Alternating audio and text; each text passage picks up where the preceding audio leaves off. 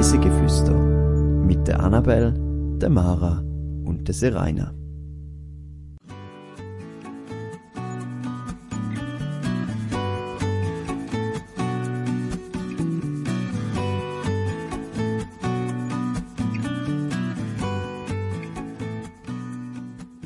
auf einem unterirdischen See unterwegs. Diese Woche entführen wir euch zum Lac Souterrain.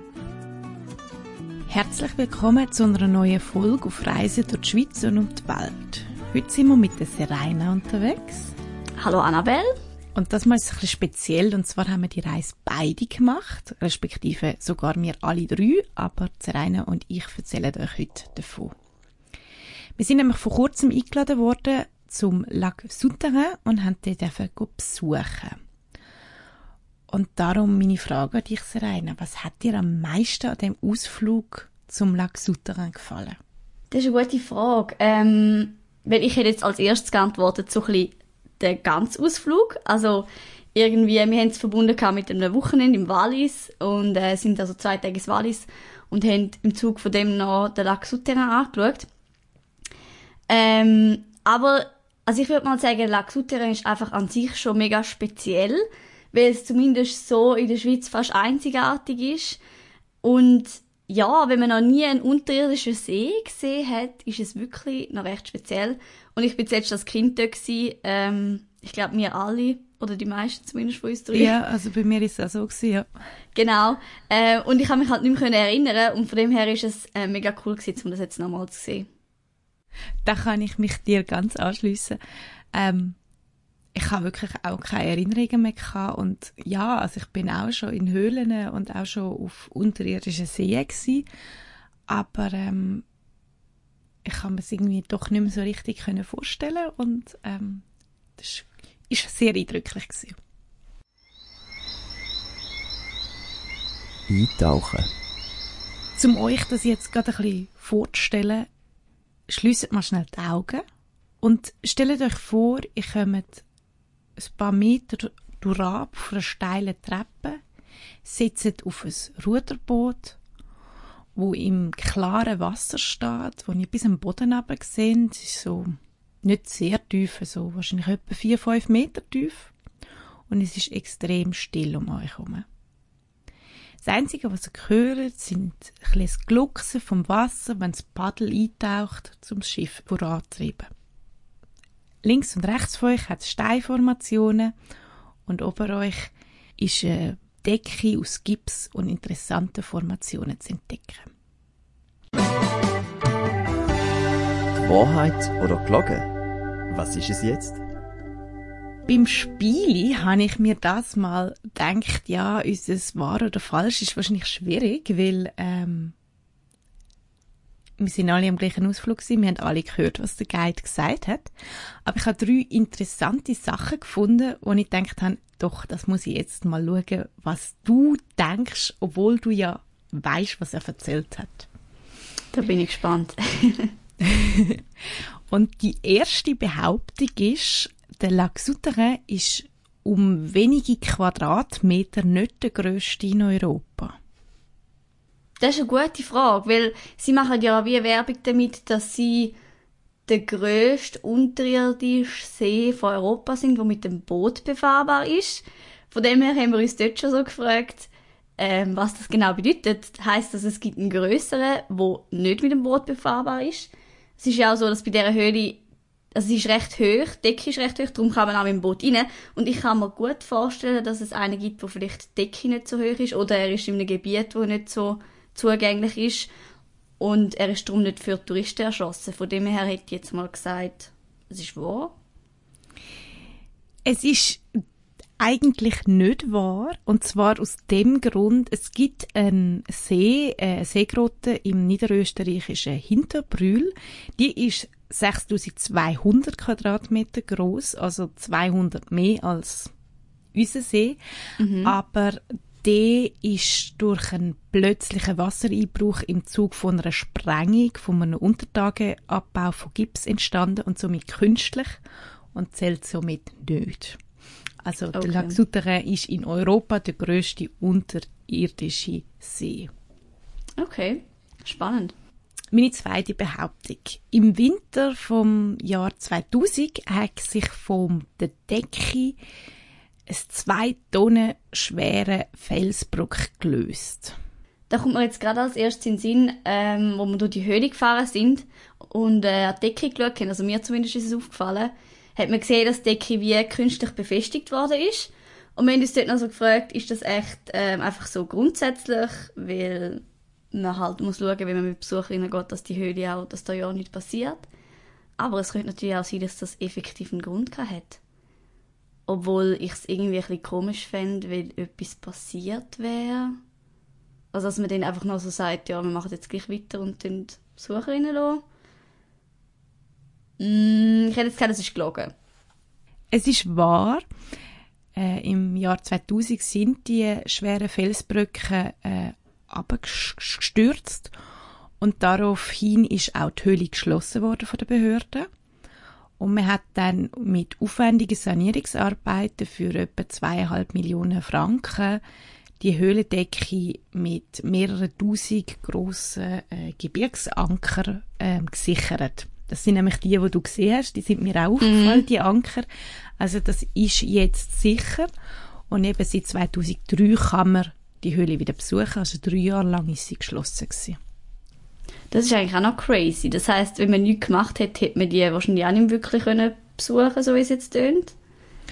Ja, ich nehme auch an, es wäre wahrscheinlich immer wieder mal etwas abgekommen. Das wäre natürlich zu gefährlich gewesen und äh, dementsprechend wäre sie wahrscheinlich geschlossen worden.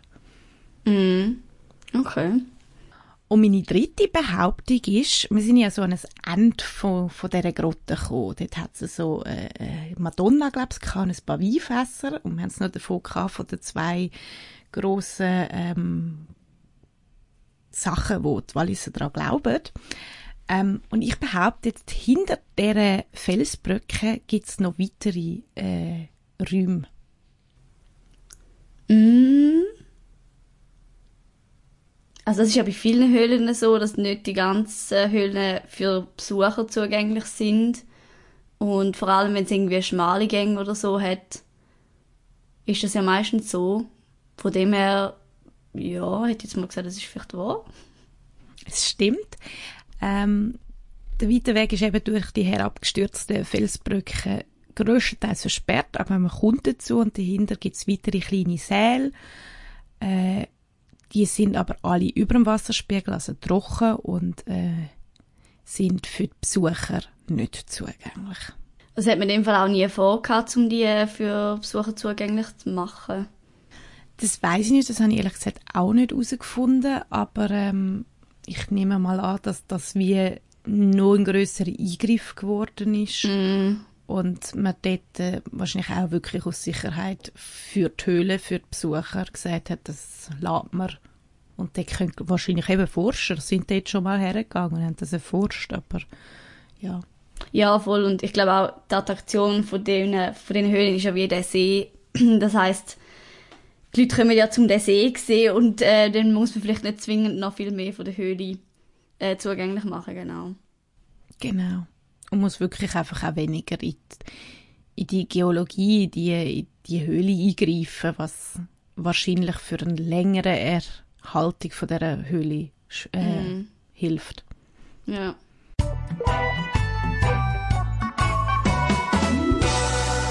Zehn Fakten to go.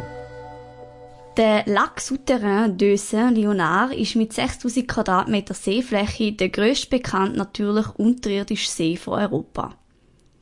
Der Eingang zur Höhle liegt am Fuß von Weinbergen in der Gemeinde Saint-Leonard. Die wiederum liegt im Kanton Wallis zwischen Sitte und Siders. Das erste Mal ist die Höhle 1943 durch den Schweizer Höhlenforscher Jean-Jacques Bittard und den Jacques de la Santa erforscht worden. Bei der Entdeckung der Höhle ist der Wasserspiegel um einige Meter höher als heute gelegen und ist fast bis an die Decke gegangen. Am 25. Januar 1946 hat sich in Sierre ein Erdbeben mit der Stärke 5,5 bis 6 auf der Richterskala ereignet.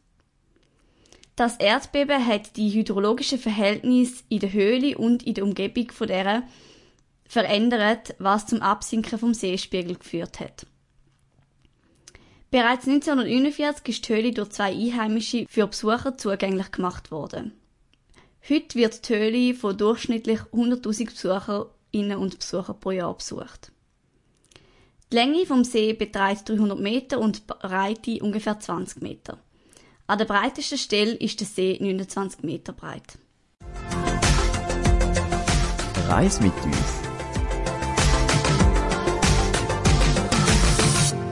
Wir sind eben den Lac Souterrain besuchen und wenn man das macht, dann macht man eine Bootsfahrt. Man kommt so eben ein paar Treppen durch auf die Höhe vom See und steigt dann auf ein Ruderboot ein und hat einen Leiter dabei und auf dem Bötli fährt man dann einmal bis ans Ende vom See und dann wieder zurück. Der Leiter erklärt ganz viel über Gestein, über Formationen, macht auch ein paar Witzli und vor allem, was ich sehr eindrücklich gefunden habe, er ist extrem sprachgewandt. Er hat nämlich nicht einfach nur auf Französisch, weil wir sind ja in der französischsprachigen Schweiz gewesen, ähm, und auf Deutsch die ganze Führung gemacht. Nein, er hat sie auch noch gerade auf Englisch und Italienisch gleichzeitig geführt und zwar immer, er hat irgendeinen Fakt gebracht und dann jeweils in die andere Sprache übersetzt und das nicht immer in die gleiche Reihenfolge, sondern immer ein bisschen durchgemixt. Also es ist sehr interessant und beeindruckend, was der Herr hat können. Das habe ich auch gefunden, vor allem, wenn man heutzutage bei vielen Sehenswürdigkeiten ist, kriegt man ja Audioguides und die meisten so Leute, die so Touren machen, machen das maximal zweisprachig, habe ich das Gefühl. Also, und wenn dann ein ganzer Absatz und irgendwie ein Teil von der Geschichte, mehrere Sätze und dann das Ganze in die andere Sprache. Aber wenn er es gemacht hat, war wirklich crazy. Gewesen. Also, ein Satz oder teilweise nur ein halber Satz und gerade in eine andere Sprache. Also, Hut ab, ja. Da muss man wirklich einige Sprachen können. Aber ist natürlich vor allem cool für die Leute, die dort sind, weil so muss eigentlich fast niemand irgendwie ein Blatt lesen oder so oder kriegt den Text über, sondern kann's, kann immer zulassen. Und vor allem, was ich auch noch eindrücklich gefunden habe, man hat nicht das Gefühl gehabt, das sind so Standardsätze, die er auswendig gelernt hat und die muss er jetzt erzählen, sondern er hat sich immer wieder Neues überlegt und es dann in seine Worte gefasst und das in allen Sprachen. Also da muss du ein Sprachgefühl haben, dass das möglich ist. Voll, ja. Aus den Fakten wissen wir, dass seit 1949 äh, der See zugänglich ist und das ist zwei junge unternehmenslustige Menschen aus Saint-Leonard äh, zu verdanken. Die haben es nämlich der Öffentlichkeit zugänglich gemacht. Sie haben ein geschäftliches Nutzungsrecht bekommen von der Gemeinde und gemeinsam mit dem Dorfböttcher ein Boot bauen. Ein Jahr später hat dann die Gemeinde ein neues Nutzungsrecht ähm, in, in, Kraft gesetzt und es sind Beleuchtungen ähm, erstellt worden und seitdem wird es eben auch als unterirdischer See von St. Leonard beworben und gehört zu den meistbesuchtesten Grotten in der Schweiz. Ähm, bezüglich denen, die es entdeckt haben, Hast du da noch ein bisschen mehr herausgefunden, so, wieso die auf die Idee gekommen sind? Also, ich meine, das ist ja mega random irgendwie, einfach so zu finden, ah ja, wir haben hier eine Höhle, ähm, ich gehe jetzt mal schauen. Ähm, oder wieso, dass die das genau gemacht haben? Also, ich habe gelesen, dass äh, die Grotte schon sehr, sehr lang für die Bewohner bekannt war und ähm, aber eben äh, so ein bisschen versteckt war und ähm, der Wasserspiegel eben sehr, sehr hoch war, bis fast an die Decke. Und vor allem eben bei den Winzern bekannt war, die haben nämlich den See als Kühlungsort verwendet für den ah. Fondant. Mhm. Und, äh, wo's, und der Wasserstand ist eben immer ein bisschen gesunken und ein bisschen aufgegangen, weil es ist ja eben natürlich. Und irgendwann haben dann die Bewohner von St. Leonard, die Schweizerische Gesellschaft für Höhlenforschung, gesagt, ob man das nicht mal möchte genauer untersuchen und dann ist das mit den mit den Forschern losgegangen und ja. die haben das anscheinend mit der Hilfe von einer Luftmatratze erforscht, weil okay. dort ist das Wasser eben noch höher gewesen. Und erst dann ist dann die, das das Erdbeben gewesen. Mhm. Äh, genau. Die Höhle selber besteht aus äh, verschiedensten Gesteinen, ähm, hat in der Mitte ähm, Gips und auf der Nordwand hat man Schiffer oder Kohleschiffer und an der Südwand hat man Marmor, den nennt man auch den Stein von St. Leonhard. Die Höhle ist äh, durchs Eindringen von Wasser entstanden und äh, hat durch das Wasser ist eine Auflösung von der Gipsmasse äh, beeinflusst worden und die Rückstände von dem Auflösungsprozess machen so eine eisenhaltige Lehmartiges Gemisch und das ist eben auf dem Seegrund und das dichtet den See ab, dass er eben nicht völlig ausläuft. Im See inne hat es nicht so viel Tier, respektive auch in der Höhle. Das größte Tier, wo in der Höhle natürlich vorkommt, sind Fledermäuse. Die sind dort. Wir haben zwar keine gesehen und Mhm. äh, von nichts gehört, aber ähm, anscheinend gäbe es Fledermäuse, die dort wohnen. Und von den Betreibern von der Schifffahrt äh, oder von, von der ganzen Grotte sind Forellen ausgesetzt worden. Die sind so im hintersten Teil vom, ähm, vom See ähm, und er lockt sie dann auch mit Futter und äh, man kann sie so ein bisschen anschauen und äh, ja. Sie wissen aber auch ganz genau, dass sie eben gefüttert werden und befindet sich genau an dem Spot, wo, wo sie wissen, dort gibt es dann Futter und dort hat sie so, ich weiß gar nicht, so 20 Fische, würde ich jetzt sagen, relativ grosse, die dort warten und wissen, das Schiff kommt, jetzt gibt's Essen.